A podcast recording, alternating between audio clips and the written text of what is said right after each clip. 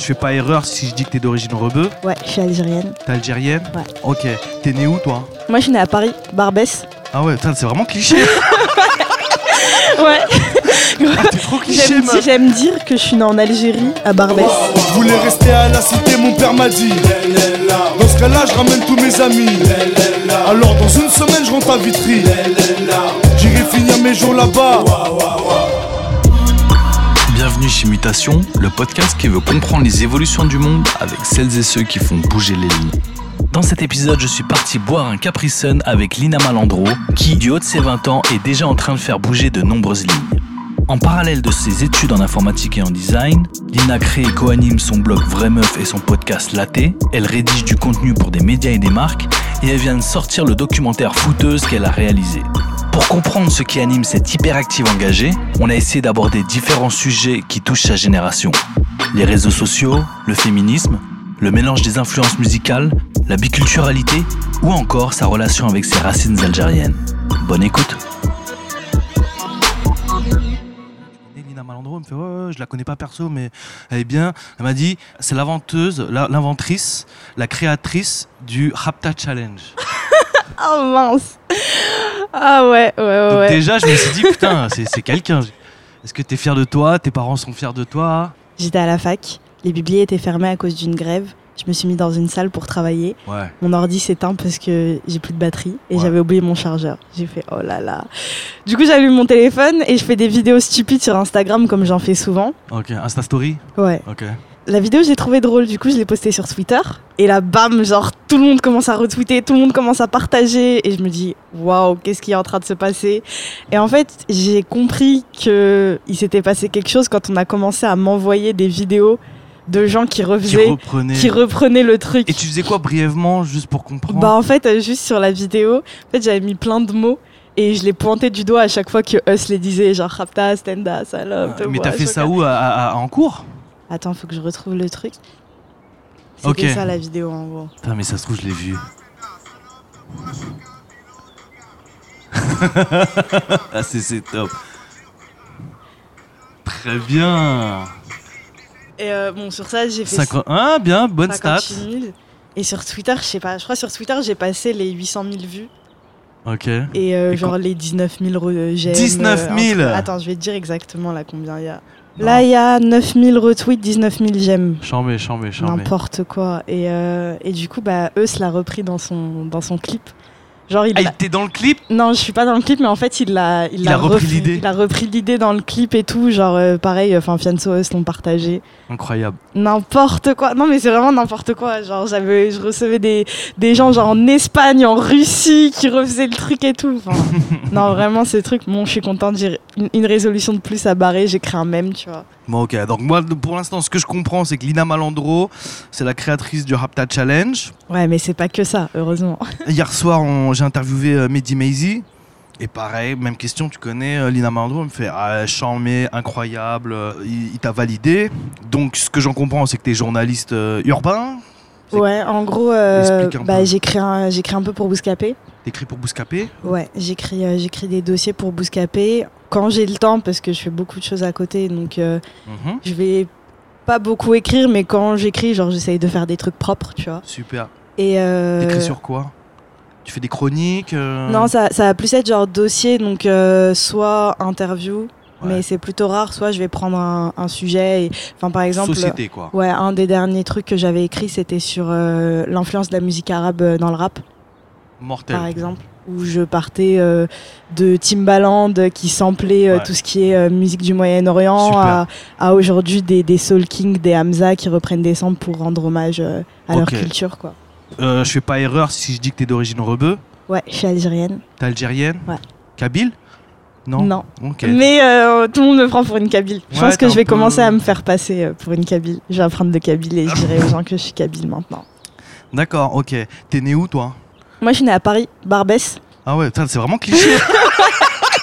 Ouais, ah, t'es trop j'aime cliché, dire, meuf. j'aime dire que je suis née en Algérie, à Barbès. Ouais. Tu vois, je suis née à Barbès en Algérie, euh, j'ai grandi dans le 93. J'ai Ah ouais, fait, t'es euh, vraiment cliché quoi.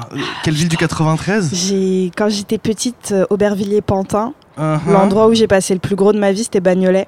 D'accord. Et maintenant, j'habite à Montfermeil. D'accord. donc euh, vers Clichy, euh, tout ça. Ok, ok, Voilà, ok. voilà. Et je suis en cours à Paris.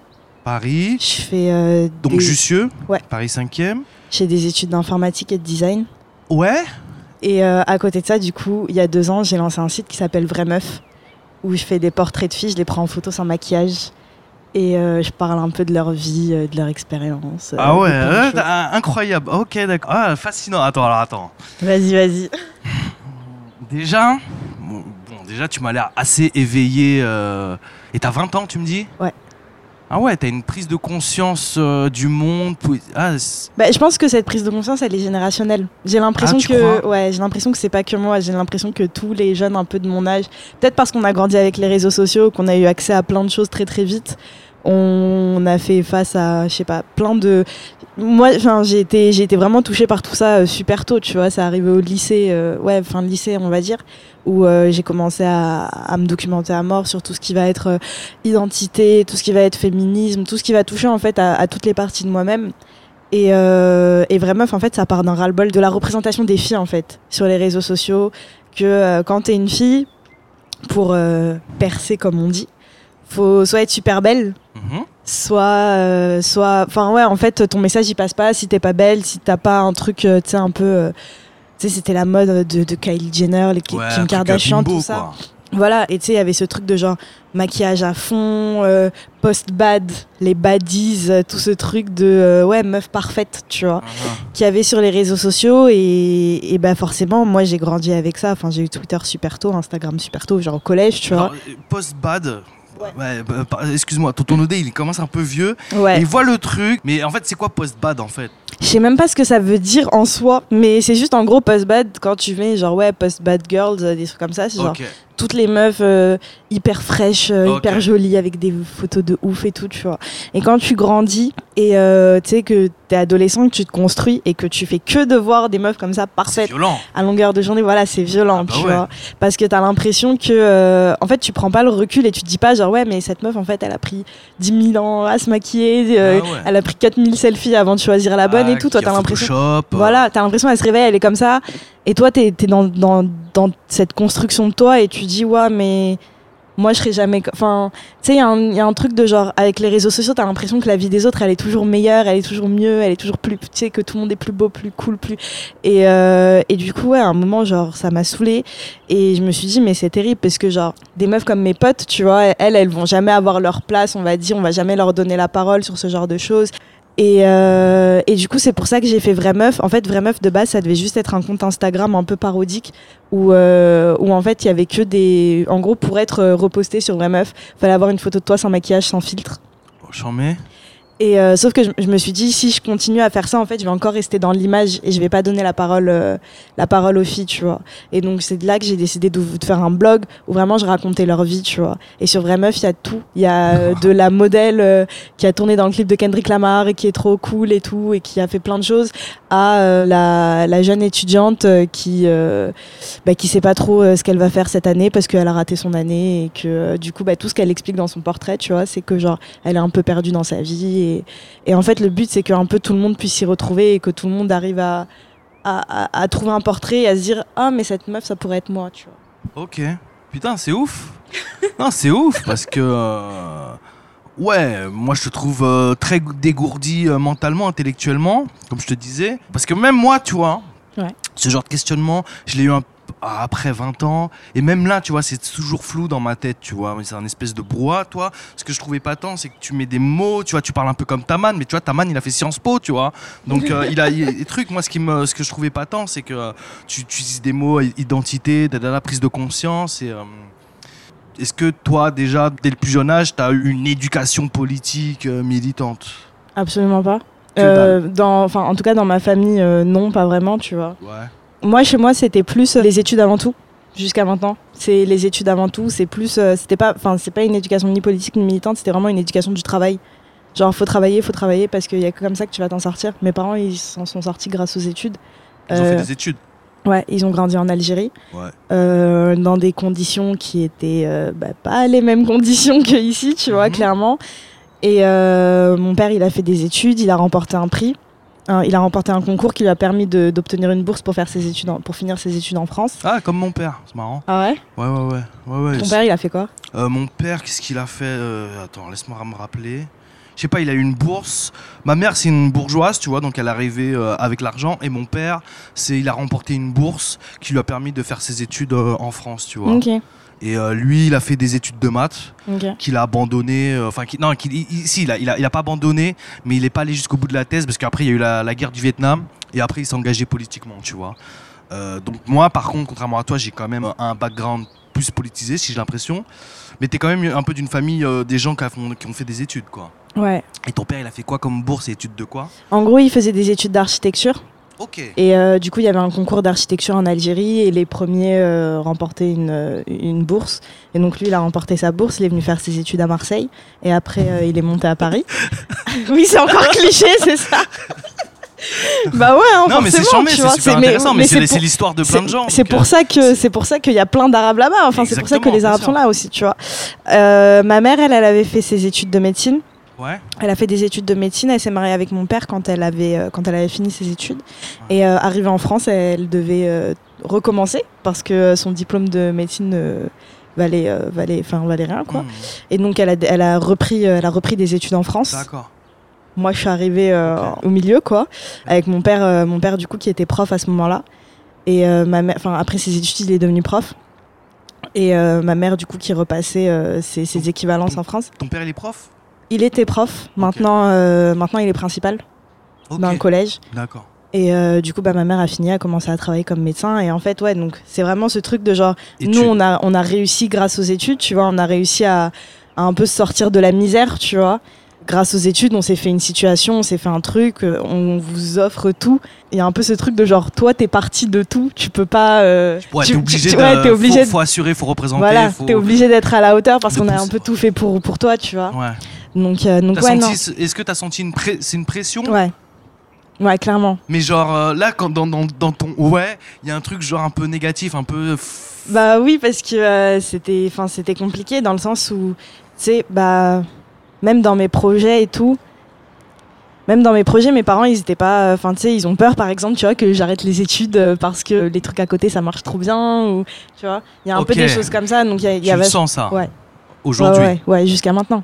Oh. Mais euh, même si, euh, même si je sais que, tu vois, ils sont très fiers de moi et Ouais, tout. ouais, ouais. Alors, donc, attends, parce que moi, il y a un truc que, que je trouve chelou et je veux encore parler de ça. Peut-être après, on parlera du, du monde. Tu fais des études d'informatique? Ouais. Ok. Euh, tu veux être informaticienne? En fait, alors moi, comment j'ai fait mes études, à chaque fois, moi, j'étais très forte à l'école. Ok.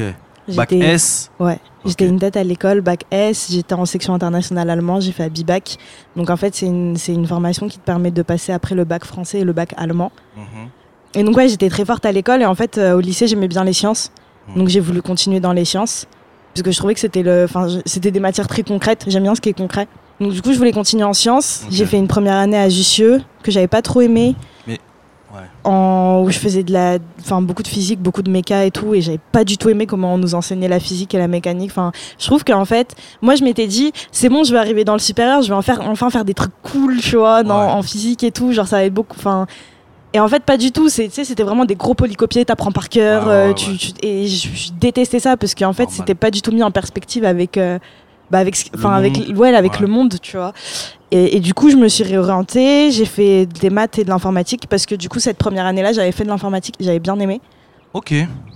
Et, euh, Mais et tu- du- est-ce que, est que tu sais ce que tu veux faire plus tard? Aucune idée. Aucune idée. Aucune idée. T'es jeune, pour- hein. Ouais, c'est pour ça que genre, je fais plein de trucs et que je me ferme aucune porte. Charmé, mais c'est charmé, c'est charmé. Mais c'est vrai que ça fait dizaines de minutes que je te connais. Pour moi, t'as- t'es t'es pas informaticienne. Mais peut-être que tu le seras et tu seras autre chose et ça va être incroyable. Mais j'ai Mm. l'impression que j'ai l'impression que ton truc c'est autre chose en fait. C'est cliché, mais t'es un peu plus littéraire que scientifique. Mais Ouais. peut-être que je me trompe, hein, vraiment. Bah, je en fait, depuis 17 Je minutes. pense que ça, c'est un des problèmes aussi dans le système français. C'est qu'on te demande trop vite de choisir, tu vois, entre littéraire et scientifique. Comme si, euh, C'est ça. comme si en fait, c'était pas, c'était pas compatible. Mm. Alors que, en fait, pour moi, tout est lié, tu vois. Mm, Genre, pourquoi on n'a pas des filières où tu pourrais faire genre des sciences et des lettres en même temps? Mm. Ouais. Tu vois, il y a un truc en fait où en France, on aime bien tout, tout séparer. Genre, j'ai une pote par exemple à Berlin, elle est en première année en- à l'université, elle fait des maths et de la philosophie. Et j'étais là en mode, waouh, t'as trop de la chance de. En tout cas, t'as 20 ans, t'es encore en études là, t'es en licence. Mm. Et tu bosses pour Bouscapé. Ouais. Euh, T'es une influenceuse Oh là là, j'aime pas ce Ah, mot. T'aimes pas ce mot? Je sais pas, je- je l'entends de plus en plus, donc euh, tu l'assumes pas ce mot Ouais. parlons techniquement, concrètement, parlons chiffres, euh, truc. euh, t'es- C'est combien de followers sur Instagram? Mais même pas autant que ça en fait. C'est pour ça que pour moi ça veut rien dire Ouais, influenceur. Genre je dois être à 3000 sur Instagram. Ok, ouais, c'est pas non plus un truc de ouf, ouais. Ouais, mais euh, en fait, genre, j'ai de la chance parce que j'ai pas beaucoup de followers, mais c'est des gens qui sont vraiment là. Tu vois, genre, euh, je pense que j'ai une, une force de frappe qui est peut-être beaucoup plus forte que des gens qui auraient 10 000 followers, euh, Ouais, 30 000 et tout, parce que, euh, T'as des bons followers. ouais, c'est ça. C'est euh, plus du qualitatif, tu vois, que, que du quantitatif. Genre, quand je vais partager un truc, quand je vais faire un truc, les gens, ils vont grave être au taquet. Hmm. Alors que, euh, alors qu'il y a des gens, ils ont genre 30 000 followers, mais en vrai, c'est du vent, tu vois. Ouais. Donc je pense que, mais je pense que ça aussi, les gens commencent à se réveiller sur ça et les gens, comme, je pense que c'est aussi pour ça que j'intéresse de plus en plus parce que en fait, les gens ils se rendent compte que bah, maintenant avoir genre des milliers de followers, ça veut rien dire si t'as pas de force de frappe euh, importante. Je me dis, vas-y, tu vois, je j'ai la possibilité, même si en fait j'avais 100 followers, j'ai la possibilité de passer un message, même à 100 personnes. Donc euh, si j'ai envie de dire qu'un truc il est nul, euh, je dis qu'il est nul. Si j'ai envie de dire qu'un truc il est cool, je dis qu'il est cool. Et euh, je suis jeune, je fais mes études, genre euh, ce que je fais, euh, mes projets et tout. Si demain ça s'arrête, je, m'en fiche. Enfin, dans le sens où j'aurais rien perdu, tu vois. Donc j'ai pas de censure, tu vois. C'est super positif parce que ce que j'aime bien, moi, t'as vu, j'ai 34, je traîne avec des gens qui ont mon âge, même des fois je traîne avec plus vieux. Il y a une espèce de discours euh, ambiant où Internet, les réseaux sociaux rembêtent les jeunes, les jeunes sont de plus en plus cons, les jeunes euh, veulent. Je vais vite, hein. Ouais. Les jeunes veulent des stars de la télé-réalité, les trucs, trucs, trucs. Et toi, tu me dis, franchement, j'ai l'impression que tu me dis tout l'inverse, tu vois. Bah en fait, les réseaux sociaux c'est une arme à double tranchant. Ouais. Genre soit tu peux t'y perdre et te rentrer dans une sorte de spirale de, de, de likes, de trucs bizarres, tu vois, où en fait tu t'es de plus en plus mal au fond de toi. Genre, tu sais, il y a vraiment un truc de solitude en fait aussi dans les réseaux sociaux. Mais c'est c'est quand même un, des outils qui ont été créés à la base pour garder le contact avec les gens, pour rencontrer des gens, pour faire des choses. Et euh, moi, j'ai plein de potes, enfin des, des gens qui sont mes meilleurs amis aujourd'hui. On s'est rencontrés sur Twitter il y a 2-3 ans, tu vois, il y a 3-4 ans, genre. Et, euh, et après, euh, on est passé du virtuel au réel. Et en fait, c'est devenu mes meilleurs potes. Et de base, ça sert à ça, les réseaux sociaux, ça sert à, se connecter, tu vois, et à montrer ton travail. Et je pense que si tu, si tu utilises ça de manière positive et que tu n'essayes pas de rentrer dans un, dans un truc un peu négatif ou, de chiffres ou de quoi, bah en fait, tu te rends compte que ça marche beaucoup mieux euh, dans ce sens-là. Ok, donc toi, tu as une utilisation saine des réseaux. Est-ce que toi, peut-être avant, euh, t'avais pas pris toute cette conscience Est-ce que ma, ma, ma question, c'est est-ce que ça t'a mis des bads euh, Bien sûr. Ouais. Bien sûr. Bah, euh, ça m'a mis des battes bah, déjà dans toute, la enfin, dans toute ma confiance en soi. Genre, en grandissant, j'étais vraiment trop mal parce que je voyais que des trucs parfaits. Que des... Et je- j'avais pas le recul nécessaire, tu vois, pour me dire que c'était que des images, que c'était que du fake Ce, et tout. ce switch men- mental, t'arrives à situer à quel âge tu l'as eu? Je pense que je dirais vers le lycée, mais fin lycée. Genre, début lycée, j'étais vraiment, euh, j'étais vraiment pas super bien. Et euh, ouais, genre, c'est plus fin lycée quand. Ouais, en fait, quand j'ai. Je sais pas, j'ai trop réfléchi à toutes ces questions, j'ai trop, réf- j'ai trop réfléchi à la fin de mon lycée, genre vraiment beaucoup, beaucoup. Et, euh, et ouais, genre tout, tout ça m'est venu un peu. Et en fait, c'est aussi un peu un moment où je découvrais euh, de plus en plus de plateformes, de plus en plus de personnes sur les réseaux sociaux qui véhiculaient plus de messages positifs. Genre qui Donne-moi des références. Bah, quand j'étais au lycée, j'étais très fan de Princesse Nokia. Ok, ok, ouais. J'étais super fan de Princesse Nokia parce que euh, je trouvais qu'elle avait un truc. C'est une euh, rappeuse ouais. qui vient d'où? Elle vient de New York. Elle Ouais. vient de, ouais, elle vient de New York. C'est une meuf de New York. C'est Tomboy, elle, le titre? Ouais. Ok. Elle a fait Tomboy, mais avant ça, elle avait fait plein de choses. En fait, euh, elle avait créé une plateforme qui s'appelle Smart Girls Club, Et- où euh, en fait, elle, elle se réunissait, euh, elle réunissait plein de femmes à New York, et elle faisait plein d'activités, elle discutait beaucoup, elle, elle méditait, tu vois. Enfin, c'était super deep comme truc, et, euh, et en fait, elle est passée par plein de styles de musique différents parce qu'elle a plein d'influences différentes. Euh, ses premiers ses premiers projets enfin je crois que moi la première fois que j'ai écouté c'était parce que Noisy ils avaient euh, partagé sa première mixtape sur SoundCloud tu vois qui s'appelle Metallic Butterfly où en fait il y a beaucoup d'influences euh, électro un truc limite un peu jeu vidéo et tout tu vois Mhm. et j'ai adoré adoré et après du coup elle avait fait un truc un peu funk qui avait pas trop marché mais qui était vraiment très très cool. Et ensuite elle a fait euh, son projet euh, un peu rap tu vois. Et c'est là qu'elle a un peu explosé. Là elle a sorti un projet qui est carrément emo donc euh, rien à voir. Ouais en fait j'aime bien le fait que Qu'est-ce qui t'a plu chez elle et qui t'a donné prendre confiance en toi? Le fait que genre elle essaye pas d'être parfaite. Ouais, elle rentre pas vois? dans les codes de. Ouais, elle rentre pas dans les codes, elle essaye pas d'être parfaite, elle est très euh, homemade un peu, tu vois. Ouais, ok. Genre, euh, c'est vraiment le genre de meuf qui enregistre chez son pote dans un truc un peu miteux, euh, Hmm. qui, tu vois, elle- elle- à ce moment-là aussi, elle avait refusé, genre, toutes les. de signer dans des labels et tout, parce que ça lui mettait trop de pression, il voulait Mm. trop qu'elle sorte quelque chose et elle, elle se sentait pas prête pour ça. Et elle avait quelque chose de. Elle, elle parlait aussi beaucoup de spiritualité. euh, Enfin, beaucoup de, de, de topics un peu comme ça, de- d'énergie, de, féminisme et tout, mais enfin, du- d'une manière qui est, qui est très différente que celle qu'on a en France. En France, quand on parle de féminisme, il y a, tu sais, on a cette image, tu sais, un peu. euh, quand on parle de féminisme, c'est forcément politique en France, tu vois. Ouais. C'est très, euh, on va manifester, euh, on va faire ça, on va faire ci, alors qu'il y a plein d'aspects du féminisme, genre comme la santé mentale ou des choses comme ça, Mhm. dont on parle, dont on est vraiment en retard, tu vois. Ouais. On est vraiment en retard sur ces questions. Le féminisme, c'est pas que euh, l'égalité salariale et ce genre de choses. Ok. Donc ouais, je citerai elle, je pourrais citer Sisa aussi. Sisa, ah, la chanteuse de ouais, la chanteuse, de euh, Tidi. ouais, la chanteuse de Tidi. Je pourrais citer à ce moment-là, il y avait Doja Cat qui faisait pas mal de bruit aussi, Ouais. qui revient un peu, euh, qui revient un peu là de plus en plus. Ouais, elle a eu un petit down. Moi, j'ai- Ouais. j'ai ouï dire qu'elle a, euh, qu'elle a pas pété un câble sur Ouais, l'industrie. elle a, elle a pété un câble. Et en fait, mais elle continue à faire de la musique et à distribuer tout gratuit, enfin tout sur YouTube et SoundCloud, tu vois, à ce moment-là, donc- mais sans faire trop de bruit. Et, euh, et tout ce qu'elle sortait, c'était génial. Mais juste en fait, et elle faisait des lives en fait sur Periscope. Elle faisait des lives où euh, en fait, elle était dans sa chambre et elle faisait de la musique. Ok. Genre, elle, elle construisait ses morceaux et tout, elle faisait ses beats, tout ça. Et genre, je trouvais ça trop beau de montrer son processus En comme tout cas, ça. ce qui est euh, intéressant, c'est que tu cites trois références. Tu m'as cité trois rêves qui t'ont permis de t'affirmer, prendre confiance en toi. Trois nanas, trois euh, américaines, Ouais. chanteuses, un peu bronzées. Ouais. Euh, non, mais c'est vrai, tu vois, c'est vrai. De quoi non, De on n'a pas de, parlé là de la taille. Ouais. En Je gros, sais pas c'est quoi ça. bah, je vais t'expliquer. La taille, c'est un podcast. Donc, euh, comme nous, là. C'est un podcast euh, que j'ai avec une bande de potes Mhm. où on est tous, on est tous soit franco-algériens, soit franco-marocains. Enfin, on, est tous un peu issus de, de- de- descendants de, de, de nord, de nord-africains. Et on discute de plein de sujets, euh, que ce soit la double identité, la double culture, etc. Genre, par exemple, les premières, les- le premier épisode, c'était sur les vacances au bled. Où donc euh, on racontait tous nos vacances au bled. euh, Il y en a qui sont pas partis au bled euh, depuis longtemps. Donc euh, tu vois, ils parlaient un peu plus de la nostalgie de, de ça.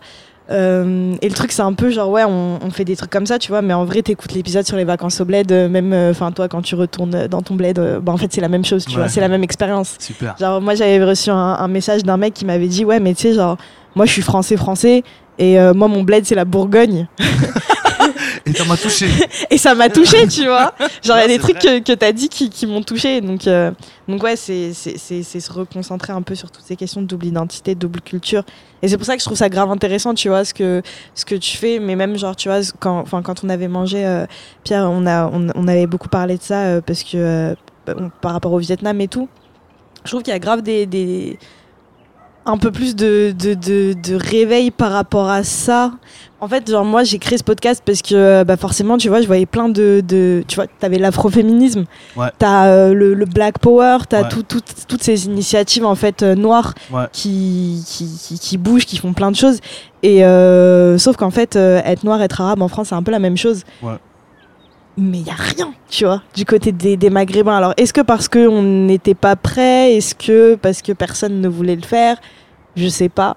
Mais du coup, ouais, et, et moi, enfin, j'ai pas la science infuse, tu vois, je, je connais pas grand chose Mhm. non plus sur ce genre de choses. Donc, je m'étais dit, vas-y, je vais faire un truc où on va juste être des potes qui vont discuter autour d'un thé. La thé, la thé, ça veut dire le thé en. en, D'accord. pas en arabe, mais en dialecte euh, de, de chez nous, tu vois, parce que euh, c'est un autre mot en arabe. Tiens, j'ai- j'aimerais qu'on parle un peu de ton article sur l'influence de la musique arabe dans, dans le hip-hop. Ouais. T'arrives à capter qu'est-ce qui t'a donné envie de faire euh, d'écrire cet article? Euh, en fait, c'était parce que euh, je m'amusais à chercher les samples de plein de chansons. Ah. Et, en fait, il y a plein de chansons que j'écoutais. Et, et en fait, je me suis rendu compte que les samples, c'était des musiques que mes parents écoutaient. Ok. Et, et donc, T'as un exemple ou pas là? Euh, bah ouais, par exemple, euh, il y a Sur quoi quel? Morceau a, de hip-hop? hum, Attends, je réfléchis. Bah, un truc tout bête, Tonton du Bled 113. Ouais. Ça vient de Ahmed Ouahabi, qui est un, Ouais. qui est un, qui est un- qui est un chanteur, euh, qui est un chanteur algérien super connu. Les, sons- les sons d'Alia, Alia, elle avait samplé, euh, Alia, elle a samplé Fayrouz, que mon père écoute beaucoup. Ton père il écoute Férouz et le, le, Ouais. le sample algérien là, euh, Wahabi là. Ouais, Tes darons ils écoutaient ou pas? Ouais. Mes parents, ils écoutent pas. Bah, tous les Algériens écoutent Ahmed Wahabi, genre. Tout le monde connaît Ahmed Wahabi là-bas, tu vois. Euh, Ça défonce. Alia, ouais, Alia, il y a quoi d'autre Elle a samplé aussi Mayad Al-Hanawi, je crois qu'il y a une chanteuse, soit égyptienne, soit libanaise, je m'en souviens plus, mais pareil que, que, que, que ma mère écoute. Euh, Triple Go, ils ont samplé, euh, ils ont samplé Nancy Ajram, genre chanteuse dont ma mère est fan, tu vois. Et, euh, et donc, ouais, je, je me posais des questions un peu de pourquoi la musique arabe, tu vois. Pourquoi, pourquoi tout ça? Et en fait, on a. Quelle est la réponse? Alors, en fait, c'est pas du tout la même chose euh, selon euh, le côté de l'Atlantique dans lequel tu te trouves. Ah. Parce que aux États-Unis, eux, ils en ont rien à faire, on va dire. Enfin, eux, tout ce qu'ils cherchent, c'est un son qui est un peu, un peu plus cool. Timbaland, quand il commençait à sampler, en fait, bah. Vas-y, tout le, tout le hip-hop euh, de ce moment-là avait samplé comme jamais la funk, euh, James Brown, tout ça. C'était un peu mort de ce côté-là. Donc, ils sont partis chercher un peu plus loin. Euh, Moyen-Orient, bah, il n'y avait pas trop d'histoire de droit d'auteur. Tu pars à. Beyrouth, tu prends un vrai. vinyle, tu rentres chez toi, tu fais ton, ta prod et puis c'est bon. Et, euh, et du coup, ouais, c'est comme ça qu'ils sont allés chercher de nouvelles sonorités. Et comme en plus, euh, bah, la musique arabe, c'est une musique qui est super riche de, Ouais. par, euh, de par sa construction. Dans les mu- en, musique, en musique occidentale, musique classique, on a, on a la gamme de, de, de notes do, ré, mi, fa, sol, la, si, do, euh, avec les tons, les demi-tons. En arabe, il y a les quarts de ton. Alors là, chez Ah ouais. les Indiens, ils sont encore plus loin, ils ont les ont- huitièmes de ton, tu vois. Et, euh, et du coup, ouais, ça faisait des sonorités dont les gens, enfin, les gens n'étaient pas habitués à ça. Et du coup, ils ont pris ça et ça a fait des cartons, quoi. Ça, ça, ça a fait vraiment euh, des, des, des cartons.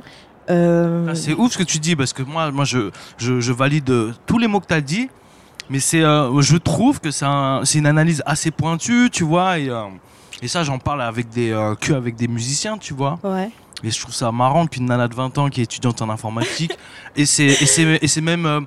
hum, hein Gamberge, Ouais. euh, curiosité. Après, j'ai fait de la musique aussi un peu. Ah, t'as fait de la musique? J'ai fait, euh, j'ai joué un peu de piano. J'ai fait un peu, j'ai fait du violon pendant 10 ans. Et, euh, et Pas rapper, chanter un peu comme tes modèles. non, oh j'ai Ah, essayé. Vois, on a ça- tous essayé dans notre chambre. genre.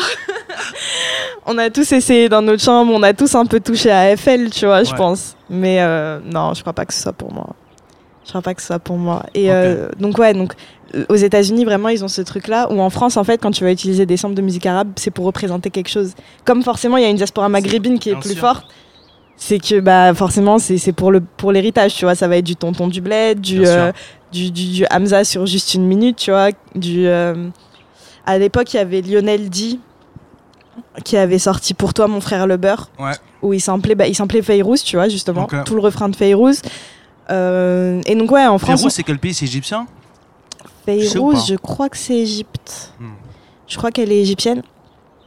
Et euh, si, si je dis pas de bêtises, mais Je vraiment, crois, faut, hein, mais faut moi- vérifier. Et, euh, et donc, ouais, en France, c'était vraiment ce truc de, euh, de rendre hommage, Hmm. tu vois. Qui avait, qui avait pas du tout aux États-Unis, mais après, je pense qu'aux États-Unis, ils le font avec euh, peut-être d'autres types de musique. Liban? Ok. Ah, Ah, Liban? Ok, bah, Fayrouz est libanaise alors. Ok. Putain, ouais, intéressant. Je, je- je crois que pour les, les Américains, eux, ils, sont plus business déjà. Ouais. Eux, j'ai l'impression, ils sont, bah, comme tu as dit, en fait, ils ont moins de d'immigration euh, arabe pour aller très vite. Hmm. Mais ouais, pour eux, ça représente juste l'exotisme, en fait, tu Ouais, c'est ça. Un Timbaland, il a toujours été dans la musique du monde, tu vois. Donc, euh, t'as cité les trucs arabes, il a, il a samplé à balle la musique indienne. Ouais, il a pas samplé que la. Moi, tu vois, genre en l'occurrence, je me suis concentrée sur la Ouais. musique arabe, mais il a vraiment samplé de partout. Mais vraiment, son truc, c'est un peu euh, prendre les, un truc musique du monde pour, en- pour prendre un peu le mot, enfin, pour choper l'exotisme Ouais. et, euh, et en faire un truc qui. C'est incroyable quand même l'expression musique du monde. Moi, même exotisme, euh, musique du monde. euh, c'est ouf que genre en fait il y a une musique européenne occidentale et puis tout le reste c'est Bah la catégorie musique du monde Bah tu oui. vois c'est un truc de ouf. Enfin moi tu sais c'est des mots qui me qui, qui, qui perturbent un peu. C'est comme le mot euh, c'est comme le mot euh, woman of color tu vois. Genre ils disent beaucoup women of color women of color people of color. Genre je trouve ça ouf que en fait genre il y ait les blancs et les et tout le reste du monde entier tu vois c'est people of color Tout ce que je viens de- tous les mots que j'ai cités, même exotique, c'est chelou aussi, je trouve. Ouais, non, mais euh, tu sais, enfin, c'est, je pense euh, que c'est des mots qu'on utilise parce que c'est- ils ils sont faciles, ils sont faciles à utiliser, mais quand tu y réfléchis, c'est un truc de ouf que genre le monde entier soit genre comme si genre il y avait les blancs et le reste du monde, tu vois. Enfin, genre en vrai, moi, c'est, enfin, c'est des questions que je me pose de plus en plus. Euh, Peut-être tu pourrais me renseigner, mais j'ai l'impression qu'il y a un, un essor du rap maghrébin. Comment tu le sens ça? Moi, j'ai l'impression que c'est vraiment venu aussi avec Internet, tu vois. Enfin, aujourd'hui, t'as, plus besoin de venir d'un endroit en particulier euh, pour euh, réussir, tu vois. Tu peux, tu peux être de n'importe où et, et faire tes trucs, et si c'est propre, les gens vont valider. Il y a toujours eu du rap euh, au Maghreb. Ouais. Toujours, enfin, moi, quand j'étais petite, quand j'allais au bled, euh, mes cousins, ils écoutaient du rap, tu vois, mais du rap algérien. Moi, Je me rappelais de. Attends, il y avait qui? MBS. MBS Ouais. MBS, voilà. Enfin, moi, j'ai des cassettes d'MBS chez moi, tu vois. Si, si ton art il est propre, les gens vont venir voir, tu vois. T'as plus besoin de, de te déplacer. Après, ce qui se passe pour le rap marocain, là, moi, je trouve ça génial parce que euh, ils sont vraiment dans ce truc. Tu sais, il y, y a une appropriation à mort de plus en plus, tu vois, de tout ce qui va être bah, forcément la banlieue. euh, le- avec la démocratisation du rap, tout le monde a envie de venir de banlieue, tout le monde a envie de faire le mec de la street, tu vois. Ouais. Et euh, tout le monde a envie de faire l'arabe, euh, tout le monde a envie de faire le renoir aussi. Enfin, non, mais c'est c'est vrai, tu vois. Et, euh, et du coup, bah, les, les Marocains, ils ont, enfin là, ils sont un peu en train de, de, de surfer sur ça aussi, tu vois, pour dire, eh ben voilà, genre nous, on est là, tu vois, et c'est, on est un peu les authentiques, on va dire, parce que euh, du rap du bled, enfin, c'est, c'est- c'est- le rap du bled, c'est nous qui allons le faire, tu vois. Euh, ce que Soul King y fait aussi, moi, je trouve ça, je trouve ça incroyable. Incroyable. Soul King, c'était quand même un mec qui, qui, dan- qui faisait du breakdance break, à ouais. Saint-Michel, tu vois Ouais, ouais, et qui dormait dans la rue et, et- et voir ça c'est terrible j'aime bien le comparer à, à- à MHD par exemple Mhm. parce que même si genre tu vois ce délire d'afro-trap ça a existé depuis toujours Ouais. c'est lui qui a déverrouillé le truc un peu tu vois. Le truc de mélanger des, des genres euh, de ramener des trucs du bled. Et en fait là c'est fait par un mec du bled en plus tu vois. Ouais. donc forcément c'est encore plus fort. Et Soul King ce qui est, ce qui est super touchant dans sa musique c'est que quand tu écoutes Soul King une personne comme moi, tu vois, qui a grandi en écoutant euh, bah, que euh, des, des, des musiques algériennes, tu vois, chez, enfin, Hmm. de par mes parents, des musiques arabes, et ben en fait, chez Soul King, tu retrouves tout ce côté rap que tu kiffes, mais en même temps, tu as toute la vibe de ton enfance et qui ressort pour moi. Et, euh, et je pense que c'est pour ça qu'il il réussit aussi à beaucoup toucher. Genre, Soul King, c'est un mec qui fait des chiffres, mais. Enfin, des chiffres de vues, tu vois, terribles. Au- Ouais. en, en Algérie, par exemple. Genre, tout le monde connaît. Enfin, moi, cet été, quand j'étais au bled, euh, Soul King, l'Algérino, ça passait en boucle à la plage, tu vois, mais toute la journée. Genre. Ouais, moi, moi, moi j'aime bien regarder les chiffres, tu vois. Enfin, regarder, je, je fais Mhm. mon, mon data scientist du pauvre. Parce qu'intéressant, l'Algérino Soul King, je vois des 100 millions de vues. Et Ouais. tout, je fais, ok, ouf, euh. En fait, ça, c'est dû à. Eh, attends, Ouais, attends, vas-y, vas-y, vas-y. On va dire la même chose. Mais euh, forcément sur YouTube, je regarde les commentaires et je vois le 4-5e, c'est écrit en rebeu.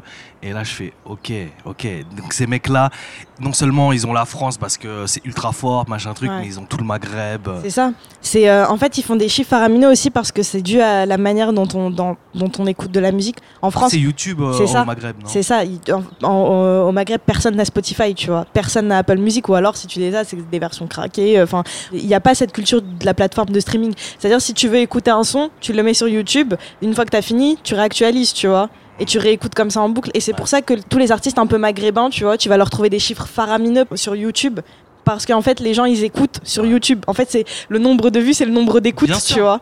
Que, que, que, que nous, bah, on va écouter. euh, Enfin, moi, je vais regarder le clip une fois de Soul King et après, je vais, je vais l'écouter sur, euh, sur Apple Music ou Spotify, tu vois. Incroyable. Moi, par rapport au Vietnam, c'est bah, c'est exactement ce que tu racontes. En gros, moi, ce que j'ai compris depuis plusieurs années, c'est que les gros puissants, genre Universal, Spotify, machin truc, ils essayent de grave investir pour que le streaming prenne en Afrique et en Asie. Je sais qu'ils arrivent avec Spotify, mais euh, j'en parle avec les gens, les acteurs au, au Vietnam, ils savent pas si ça va marcher parce que euh, le concept de droit d'auteur, de payer quand un son passe à la radio, c'est un truc qui me semble assez occidental, tu vois. Ouais, bah, en- enfin, en Algérie, par exemple, tu peux même pas acheter de vrais CD, genre. Moi, j'ai- jamais vu un vrai disquaire en Algérie. Ouais. Vraiment. De, de toutes les fois où je suis partie en Algérie, genre, tous les CD que j'ai eu, enfin, que j'ai acheté au Bled, c'était que des trucs gravés, tu vois. Ah Il y a bah. même pas de. Je sais même pas s'ils exportent des CD là-bas, genre. Et, et donc, ouais, non, c'est c'est intéressant. Moi, je pense que euh, c'est pas la priorité des gens euh, de, de payer ce genre de choses. Genre, ils ont fait toute leur vie gratos, euh, pourquoi ils vont maintenant payer, quoi? Complètement, complètement. Moi, j'ai des questions. Ah ben vas-y, vas-y, vas-y. Moi, je veux tout. savoir pourquoi t'es allé revivre au Vietnam. Ah, attends, on va, essayer de faire court. Pourquoi j'ai décidé de revivre au Vietnam? C'est difficile de l'expliquer. Moi, je suis un peu embrouillé. Est-ce que c'est retour aux origines? Je sais pas. En tout cas, un moment à Paris, à passer 30 ans, j'ai l'impression d'avoir fait le tour de ce que j'avais appris, fait, accompli, tu vois. Ma passion, c'était le hip-hop. Ça te parle pas, mais moi, mon héros, c'était DJ Mehdi. Je voulais être une légende comme DJ Mehdi et je me suis résolu à l'idée que je suis pas assez bon, j'arrive un peu trop tard, je serais pas une légende comme DJ Mehdi. Je voulais un disque d'or, produire un disque d'or, tac, j'ai eu, je voulais être respecté, j'ai fait des battles de beatmaker, ça a marché. Même dans la vie, tu vois, j'ai acheté un appart, tu vois, dans ma tête, être propriétaire, j'ai accompli un que tru. Et au bout d'un moment, j'ai senti une sorte de vide, tu vois, où j'ai fait bon, euh, je grimpe les, euh, les marches de, de cette espèce d'échelle que je m'étais créée dans la tête. Il y avait un truc un peu dépressif. On venait d'avoir disque d'or avec Yous et tout, et je sais pas, j'ai appelé mes potos, je leur ai dit, les gars, faut qu'on discute, je comprends pas là, je suis, je suis un peu, euh, un peu en bad. Alors, je me suis, il y a plusieurs solutions. Soit j'arrête, je me remets à avoir un taf d'ingénieur du son, et la musique, c'est que pour le kiff. Une autre possibilité, je grimpe en ambition, et c'est-à-dire que je vais chercher le disque de platine, je vais essayer d'avoir plus de trucs. Parce qu'il y, y a aussi le truc, Lina, c'est que ben, j'ai 34 ans, tu vois, et je sens que je commence à vivre dans le rap, donc je me dis, bon, ben, il faut coller à la jeunesse, et je vais faire des trucs que j'aime moins. Tu vois, parce que là, qu'est-ce qui marche euh, Je sais pas, SCH, euh, euh, L'Homme Pâle, je donne les exemples de ce moment. Je me dis, bon, il faut que j'aille dans ce truc-là, même si j'en écoute moins. Je me suis dit, vas-y, on va essayer de, c'est quoi, de voyager, d'être plus curieux, de même de m'ouvrir artistiquement, tu vois. Peut-être s'en battre les couilles des chiffres, tu vois. Peut-être pas chercher le platine, mais juste faire de la musique euh, qui me ressemble plus. Et c'est là où j'ai entamé un, un process de, euh, de chercher. Donc après, j'ai, euh, je suis parti en Chine, j'ai bossé avec des Chinois. À force de connexion, je, suis tombé en Asie, au Vietnam. Et donc j'ai fait une résidence là-bas. Et puis voilà, c'est kiffant, tu vois. J'ai rencontré aussi une petite nana. Il fait chaud. La bouffe est pas chère, la bouffe est super bonne. C'est pas parfait le Vietnam, hein, c'est pas parfait. Mais en tout cas, d'avoir un pied à Paname et dans un mois je retourne au Vietnam, j'ai l'impression aussi de mieux me sentir moi, de mieux sentir le monde, tu vois, parce que j'ai un pied à, à 10 000 km de l'un et de l'autre, tu vois. Et je trouve ça intéressant. Et voilà quoi. Et du coup, tu disais que euh, tu savais pas trop si tu avais envie de, de partir dans un truc où tu faisais de la musique un peu plus, euh, un peu plus à la mode, en gros, Commercial. commercial, et euh, ou si tu, si tu faisais euh, ton truc maintenant.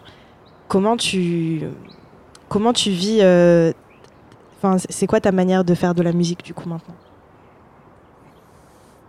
Je réfléchis pas trop, mais en tout cas, j'essaie de faire un. Si, quand même, je réfléchis en fait. Est-ce que là, tu, tu te sens épanoui dans ta manière de faire de la musique ou est-ce qu'il y a encore des choses que, que tu recherches Ou est-ce qu'en fait, tu es constamment en train de chercher des choses? Dans la musique, c'est cool, mais heureusement, il y a des, des initiatives comme le podcast que je fais avec Taman, le fait que euh, on est en train de développer des clips. Pourquoi je te dis ça? Parce que j'ai l'impression que la musique, euh, c'est l'art du passé, tu vois. Ah ouais? Je vais t'expliquer.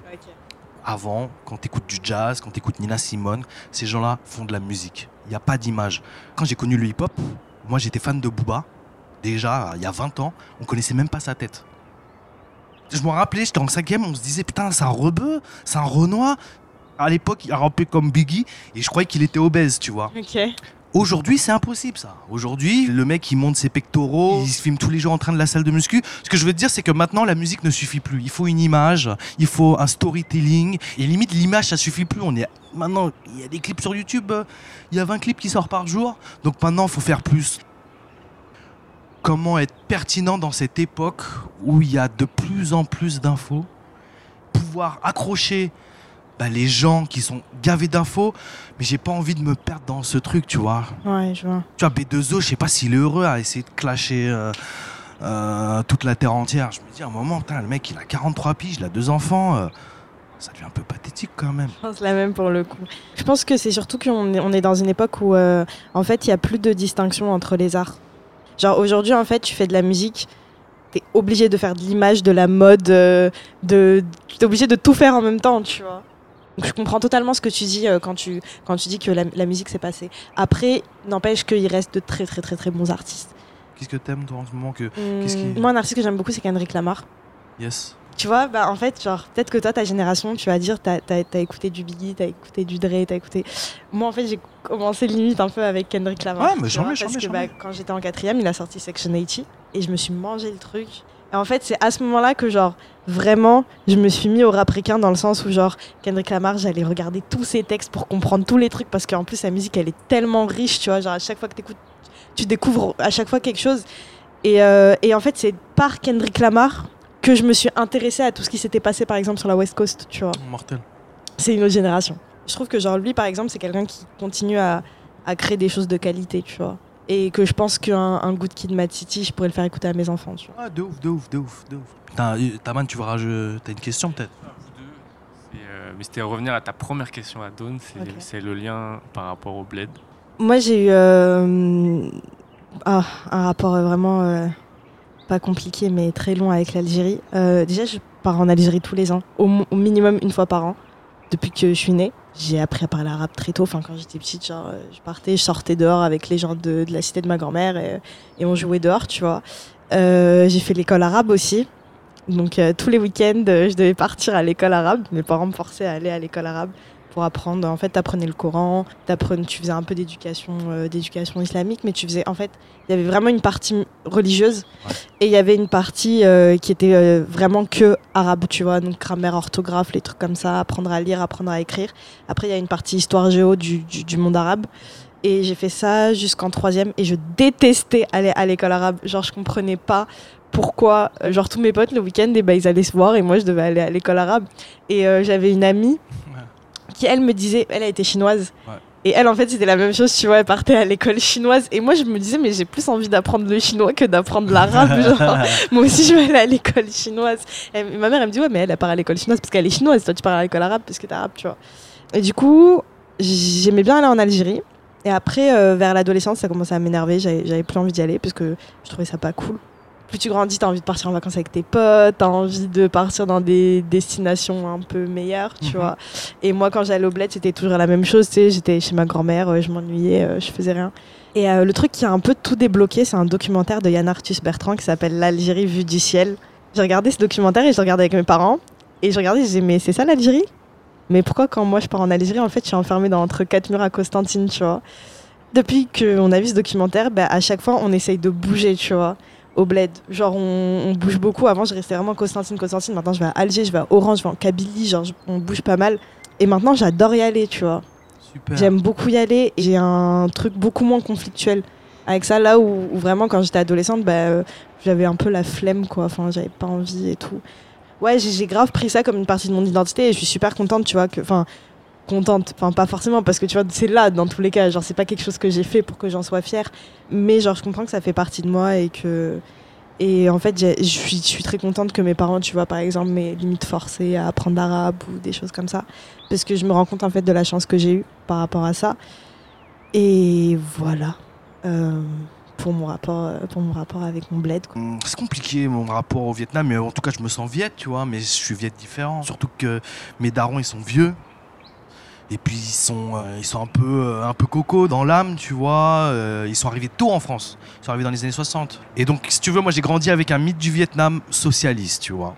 Tous les ans, je fais la fête de l'humain. Ouais. Je, je montais le stand de- du Vietnam, donc on accroche le, le portrait de, de Ho Chi Minh, on met le drapeau avec la faucille et le marteau, on est dans ce truc-là et tout. Et moi, mon premier voyage aux États, euh, au Vietnam, euh, ouais, c'est communiste, mais on allait en boîte. Les Viets, ils avaient des téléphones plus tech que les miens, ils avaient des sapes plus rush que les miennes. Je voyais des Porsche dans la rue. Et j'ai vu qu'en fait, il y avait un écart entre le, Vietnam qu'on nous a éduqué et le Vietnam qui est en train de changer depuis l'ouverture économique, en fait. C'est comme la Chine, c'est un, c'est un pays communiste sur le papier, il y a un parti communiste viet, mais là-bas, t'as Gucci, euh, Gucci Gang, c'est tout le pays qui est Gucci Gang, tu vois. Donc euh, maintenant, j'y vis aussi pour essayer de, de me reconnecter un peu avec euh, le Vietnam de là-bas. Et c'est c'est intéressant. Je trouve que le Vietnam, ça en dit long aussi sur le, sur le monde, sur le mélange des idéaux, sur cette espèce de, de confusion où, ben voilà, t'as encore de la propagande communiste sur les murs hein, au Vietnam. hein. Des trucs avec des dessins d'ouvriers et tout. Et tu fais 5 mètres et. euh, un, un Porsche Panamera avec un, un couple de Viet qui arrive, mais genre, mais sapé, euh, il y a trop d'argent sur eux, tu vois. Ouais, je vois. C'est ouf, c'est ouf. Pour terminer, pour les gens qui sont fans de toi, qui se disent Putain, elle est incroyable, est-ce que tu as un bouquin, un disque, un film à recommander qui, qui t'a quand même pas mal construit dans ton identité, ta personnalité, ton intellect? Bah, Metallic Butterfly de Princesse Nokia. Je dirais ça. Et après, quand j'étais plus petite, euh, peut-être euh, 113 les princes, de, les princes de la ville. Ok, 113 Les Princes de la Ville, On est jeune et ambitieux, c'est mon hymne jusqu'à maintenant. Genre. incroyable. Mais euh, t'avais quel âge quand c'est sorti ça? Ça, j'étais, euh, ça c'est sorti bien avant. euh, ah oui, tu l'as découvert après. Ouais, je l'ai découvert après parce que mon, Ah ouais, c'était- mon père m'avait acheté le CD. En fait, en fait, ce que mon père faisait, c'est quand il rentrait du bled, genre, il, il- en fait, il m'achetait des CD aléatoires dans ce qui était à la mode, tu vois. Et donc, et donc j'avais genre CD de 113, CD de Diam, CD de Justin Timberlake, tu vois, des trucs comme ça, genre un peu, un peu au pif, tu vois. Donc du coup, ma musique se construisait un peu au pif. Donc je dirais ouais, 113 Les Princes de la Ville. Bah, merci beaucoup. Merci à toi. Si vous avez aimé cet épisode, n'hésitez pas à liker, mettre des pouces bleus, tout ça, tout ça, des commentaires, des j'aime, des trucs. On est en indé, c'est important pour nous. Je vous embrasse et à bientôt.